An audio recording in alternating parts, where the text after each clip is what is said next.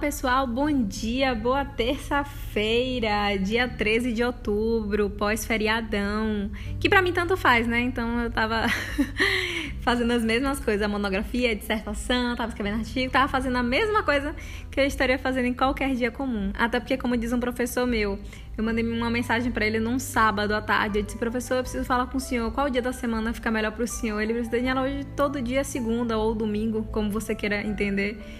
Então eu tô muito isso mesmo nesse período muito louco que estamos vivendo. Mas eu quero falar para vocês que essa é a abertura da segunda temporada do Zocast. Ai, que bom! Passamos uns diazinhos aí distantes, né? De episódios novos. Quem não parou para rever os episódios antigos que não assistiu, o momento é agora, né, gente? Porque já estamos começando a segunda temporada, já tinha muito conteúdo, foram 50 episódios de conteúdo muito bacana, com convidados muito bacanas, que vocês não poderiam deixar de ouvir, gente. São histórias de vida incríveis que pode que podem, né? Não, não tem uma história para inspirar, não. Todas as histórias inspiram de alguma forma a gente, especialmente a pensar além. Então vamos começar essa segunda temporada do Zalcast. Sejam todos muito bem-vindos.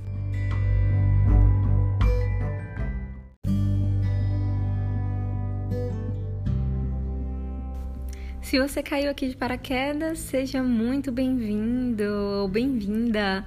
Eu sou Daniela Cotrinha, sou zootecnista, eu sou mestranda em ciência animal, pós-graduanda em gestão do agronegócio e fundadora desse podcast muito maravilhoso, o Zoocast, onde a gente discute assuntos vinculados ao agronegócio e discutimos muito sobre a vida também, né? Então, eu desejo que sejam todos muito bem-vindos.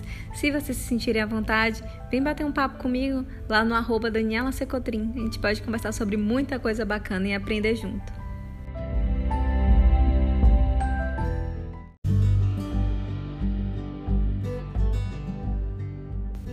A forragicultura é uma ciência que tem como base o estudo das plantas forrageiras e a interação delas com os animais, o solo e o ambiente.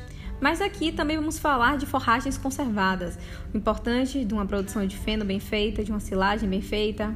Então, quando a gente fala de forragicultura, trata-se de uma vertente de importância estratégica no Brasil, tendo em vista a posição e destaque do país que ocupa com o maior rebanho comercial do mundo, sendo que a maior produção nossa é a pasto. Então vamos estudar um pouquinho mais sobre o assunto? Para isso eu convidei a queridíssima Marion. A Marion, ela tem uma empresa de consultoria, então ela é zootecnista pela Universidade Estadual de Ponta Grossa, tem mestrado e doutorado em zootecnia pela Federal do Paraná e ela é proprietária da sua empresa de consultoria, a MSDC Consultoria, atuando nas áreas de forragicultura e nutrição animal. Marion, vem bater esse papo com a gente.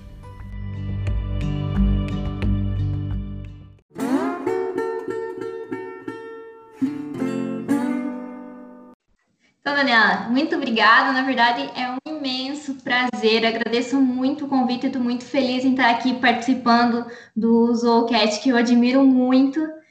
E assim, a Marion é uma zootecnista apaixonada pela forragicultura.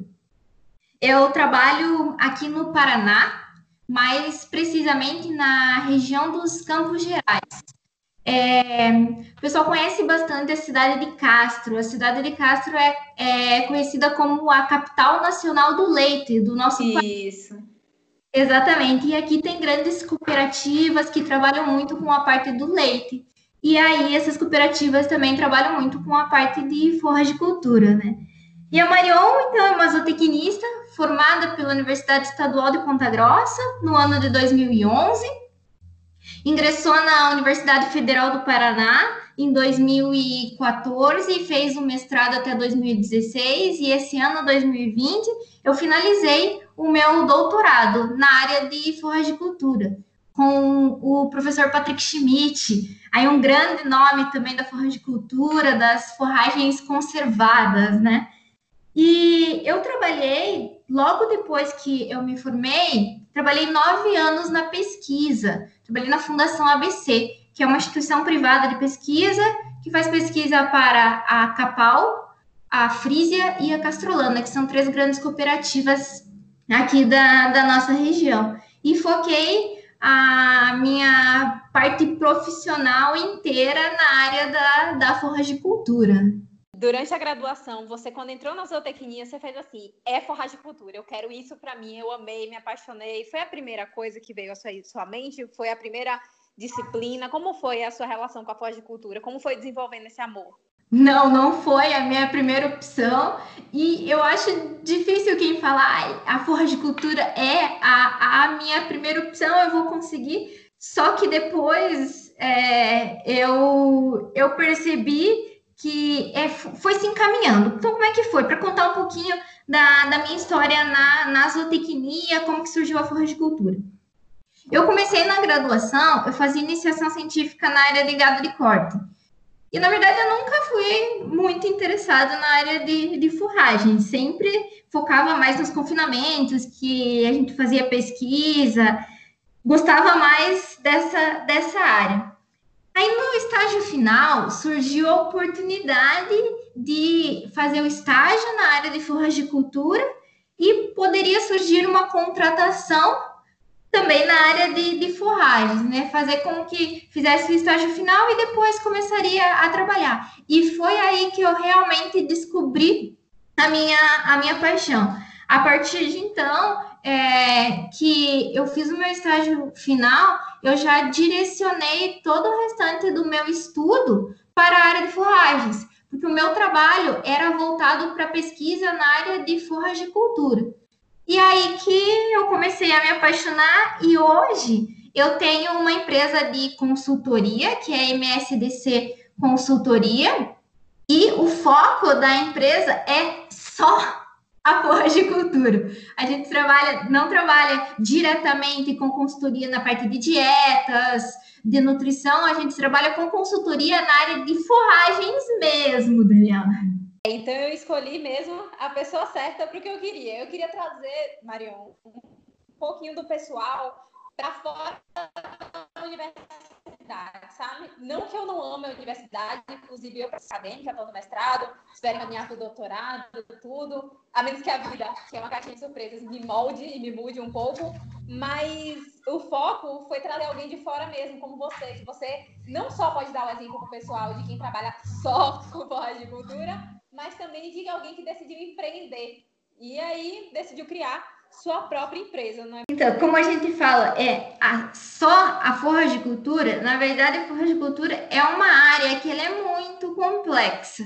Por quê? Porque ela pega desde a parte da lavoura, da implementação, da parte de sementes, toda a condução da área que vai ser destinada ou para silagem ou para pastejo, até o final, né? Até a parte da produção dessa forragem, até o que ela vai ter de nutrientes, qual a qualidade bromatológica, para que categorias animais elas vão ser destinadas. Não é uma. A gente tem que meio que saber um pouquinho de, de cada coisa, né? Tanto na... começar lá com, como eu falei, com a implantação e até o final da, da nutrição. O foco principal é sempre a produção de forragens. Mas para você produzir forragens, você tem que, pelo menos, um pouquinho de cada coisa, né?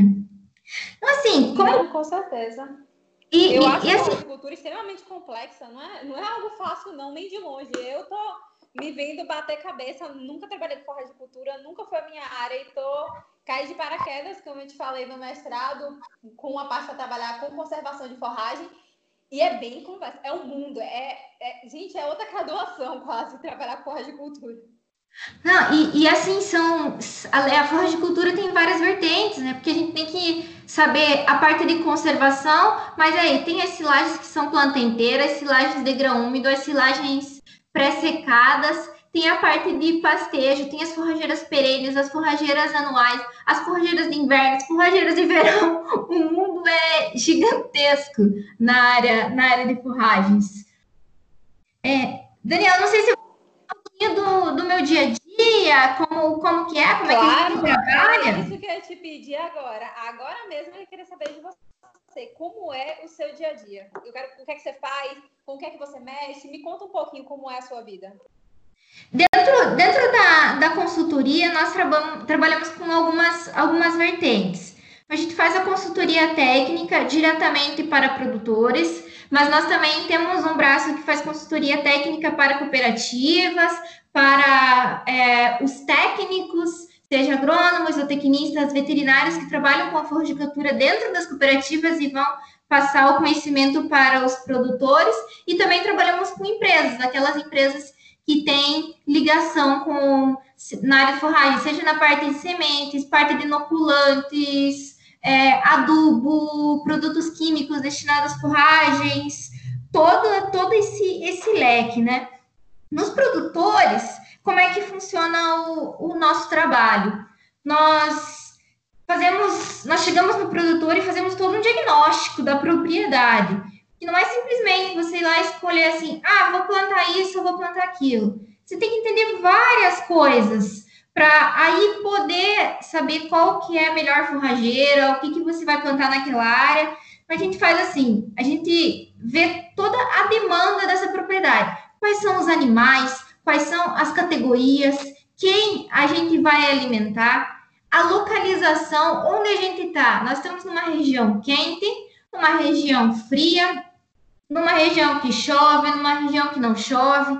Qual que é o tamanho da área? é, esse produtor tem área suficiente para alimentar todos os animais? Qual que é o sistema? O sistema é confinado? É semi-confinado? É pastejo? Qual o planejamento forrageiro que eu preciso fazer? Quanto que essa forragem precisa produzir? Eu preciso produzir mais energia? Eu preciso produzir mais proteína? O solo é fértil? O solo não é? E tem todas essas, essas variáveis que vão determinar a escolha da forrageira e o planejamento forrageiro em si, né, Daniela?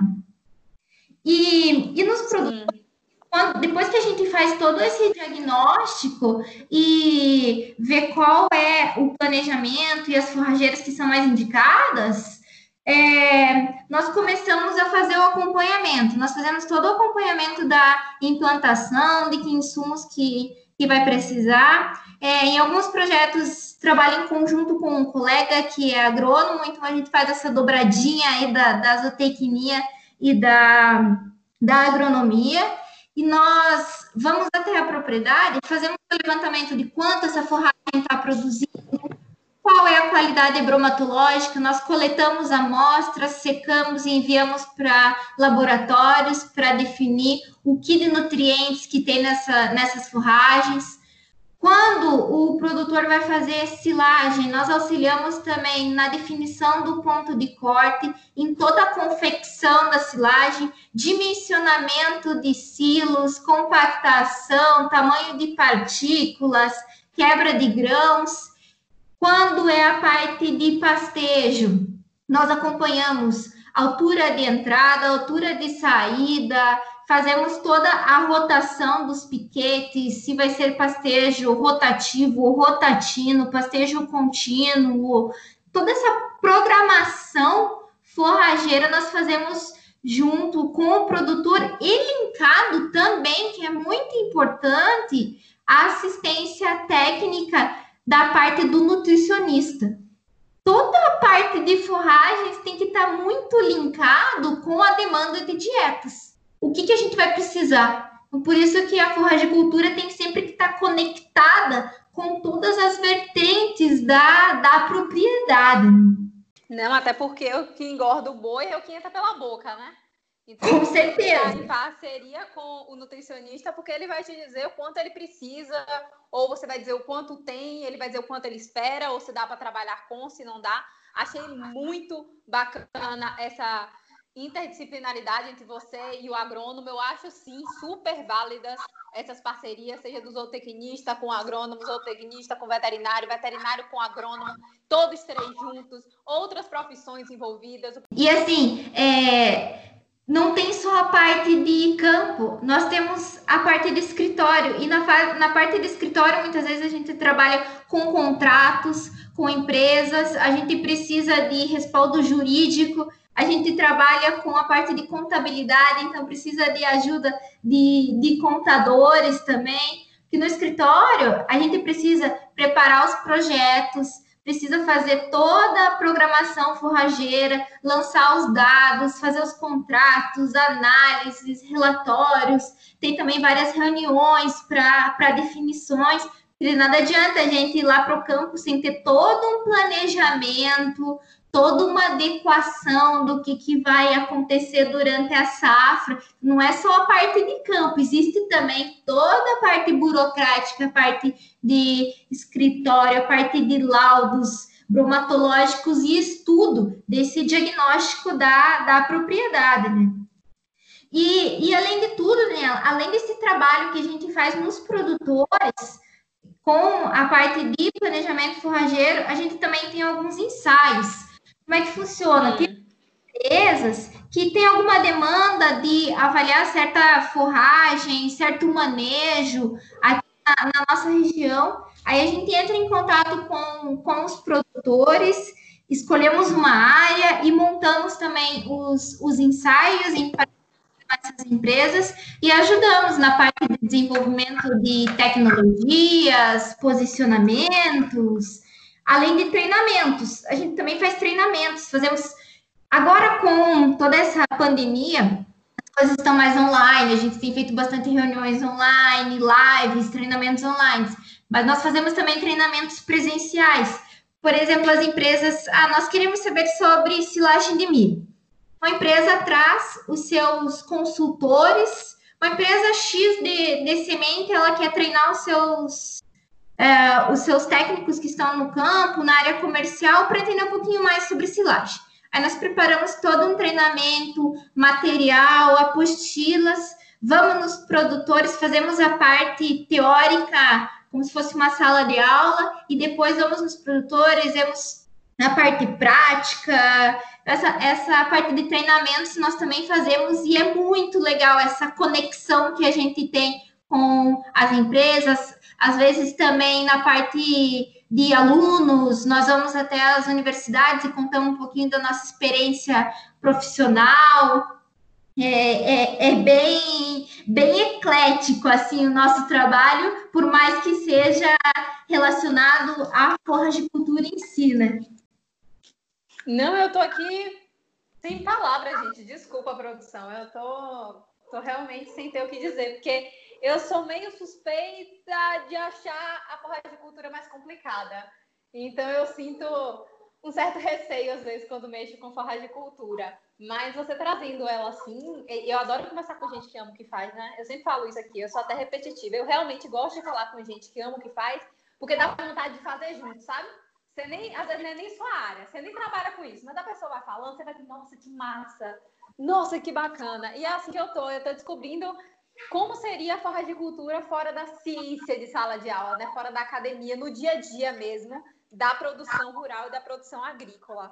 Não, eu ia falar aqui, assim, é, eu também sou um pouco suspeita de falar, porque depois que eu comecei a trabalhar com a cultura, eu vi que realmente eu me encontrei, assim. Eu, quando me perguntam, é, Marion, qual sua profissão? Eu falo com maior orgulho de boca cheia que eu sou zootecnista e trabalho com a forragem e aí, é, gente que não é da área pergunta, mas forragem, o que, que é? Eu falo, é a produção de comida, é o pasto que o animal vai se alimentar. Eu sou realmente extremamente fascinada e honrada por trabalhar na, com a, a forragicultura.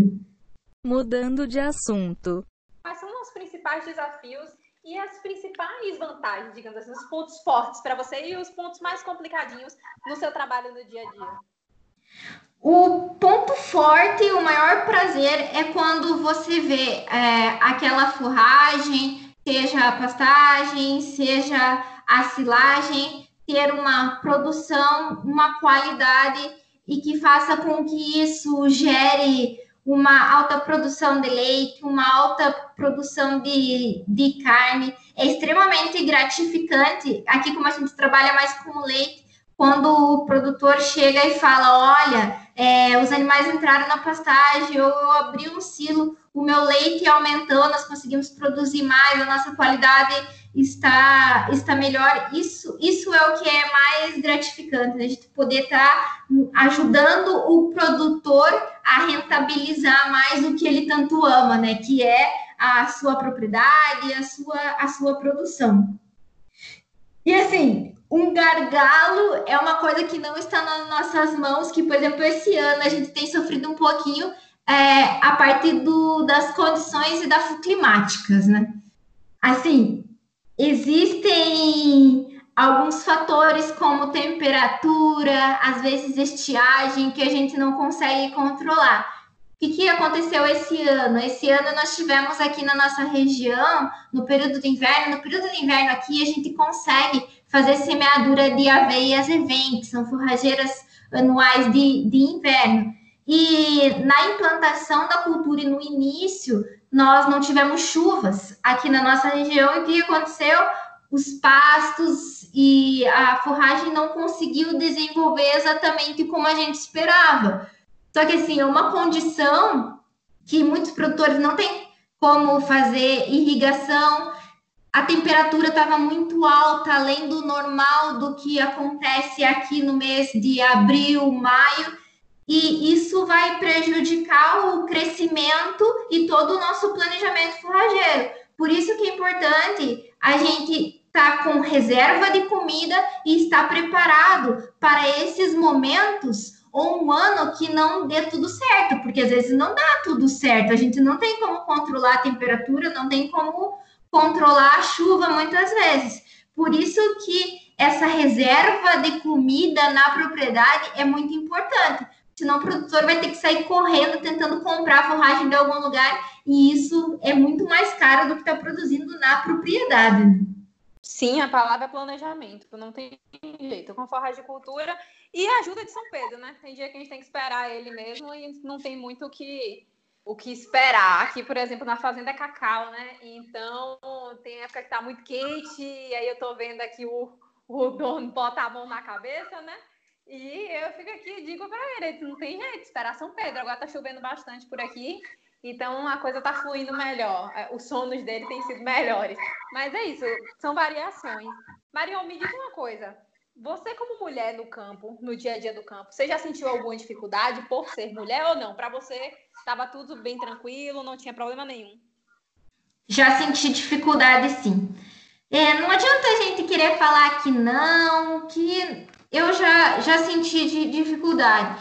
E eu percebi uma coisa, que o melhor jeito de você acabar com essa barreira é você mostrar o, o conhecimento que você tem. É você conversar e falar, olha, não, isso é assim, é, o que, que vocês acham, a minha opinião é essa.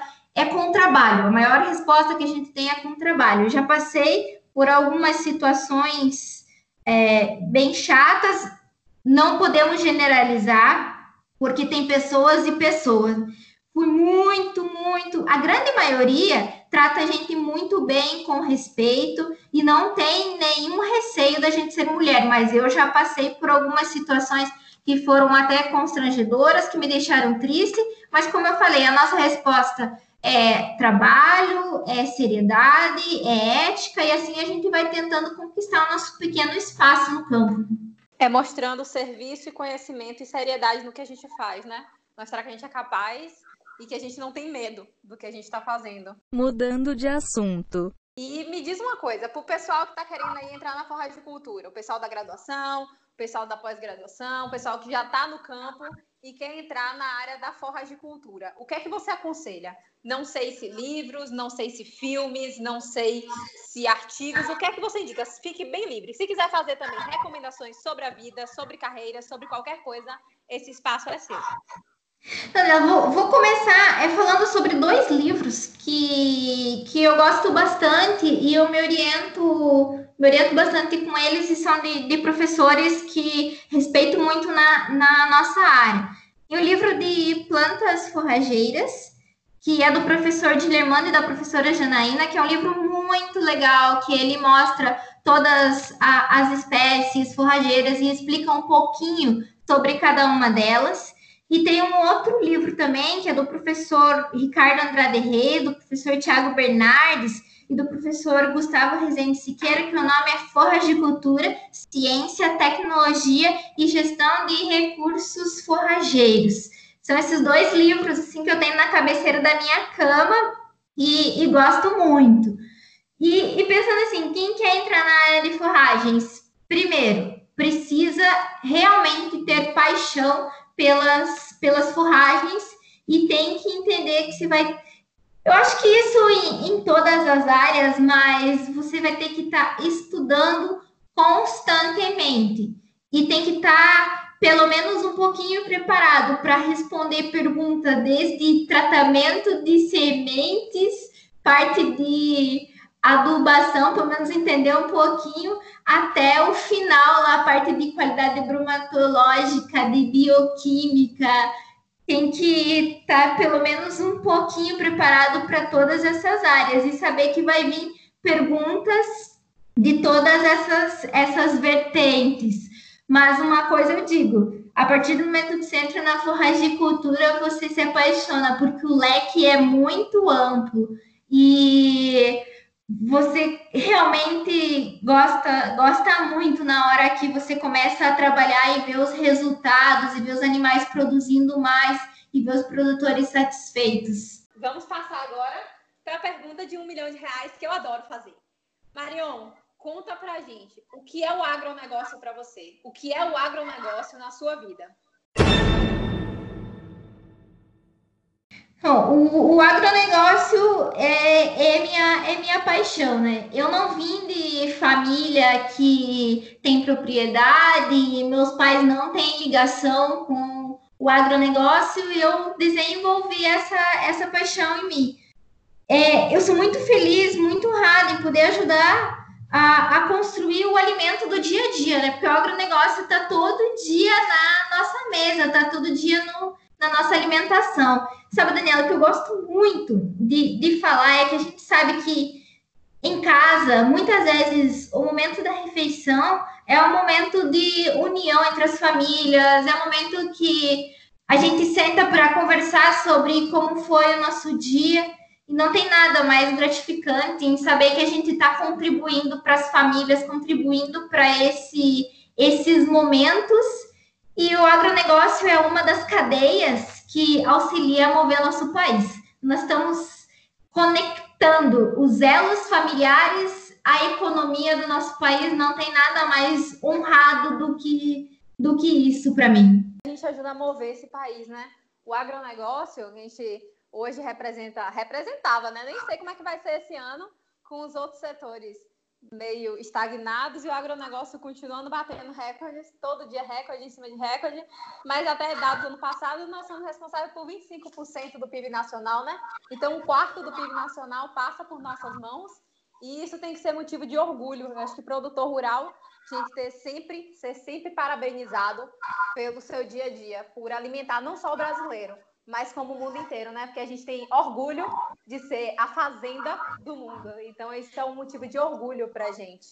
Exatamente. E todos, todos que trabalham nesse elo são importantes. Não importa o tamanho do produtor, qual é a parte da agricultura e pecuária que ele está produzindo.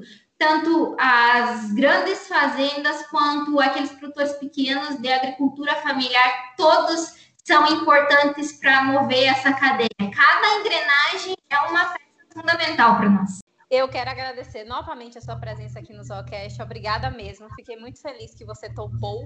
Ontem tivemos imprevisto com a luz. O negócio não prestou aqui e acabou ficando sem luz.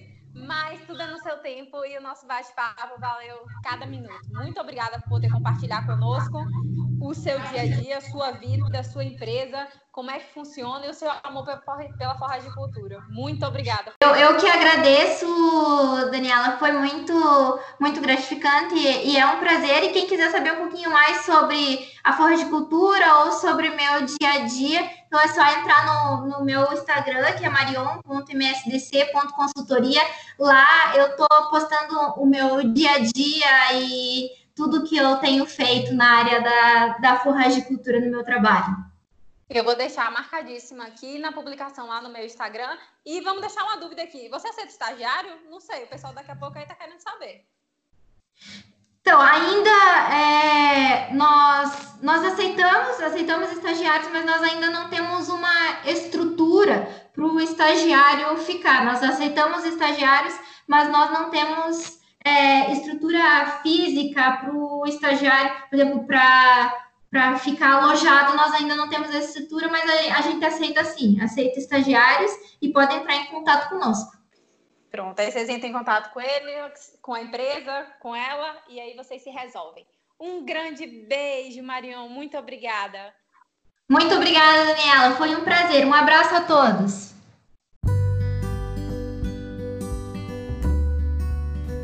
E aí, gostaram do meu papo com a Marion? Ela é uma querida, né? Pois é, a Marion é uma pessoa super aberta. Eu vou deixar na descrição desse episódio o Instagram dela, para vocês se sentirem completamente à vontade para ir tirar dúvidas com ela, para perguntar de estágio. Ela até abriu esses dias vaga de estágio. Então vão procurar saber, vão correr atrás.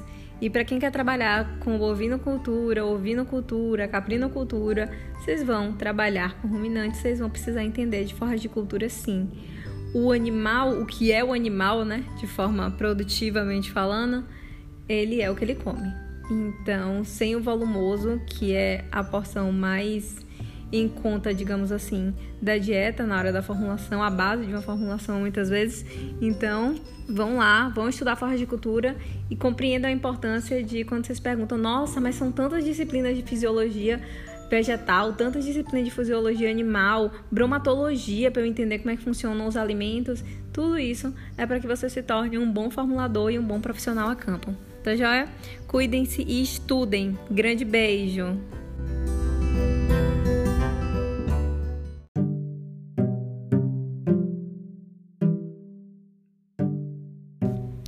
Quero aproveitar para agradecer ao pessoal do Zootecnia por Amor. É um Instagram muito bacana, gente. Para quem ainda não foi conferir, é o arroba Zootecnia por Amor. Eles são grandes parceiros aqui do Zoocast, fazem com que esse trabalho seja divulgado para tanta gente, mas tanta gente, meu Deus, que vocês tenham mais acesso a esse tipo de informação. Então, muito obrigada ao pessoal do Zootecnia por Amor.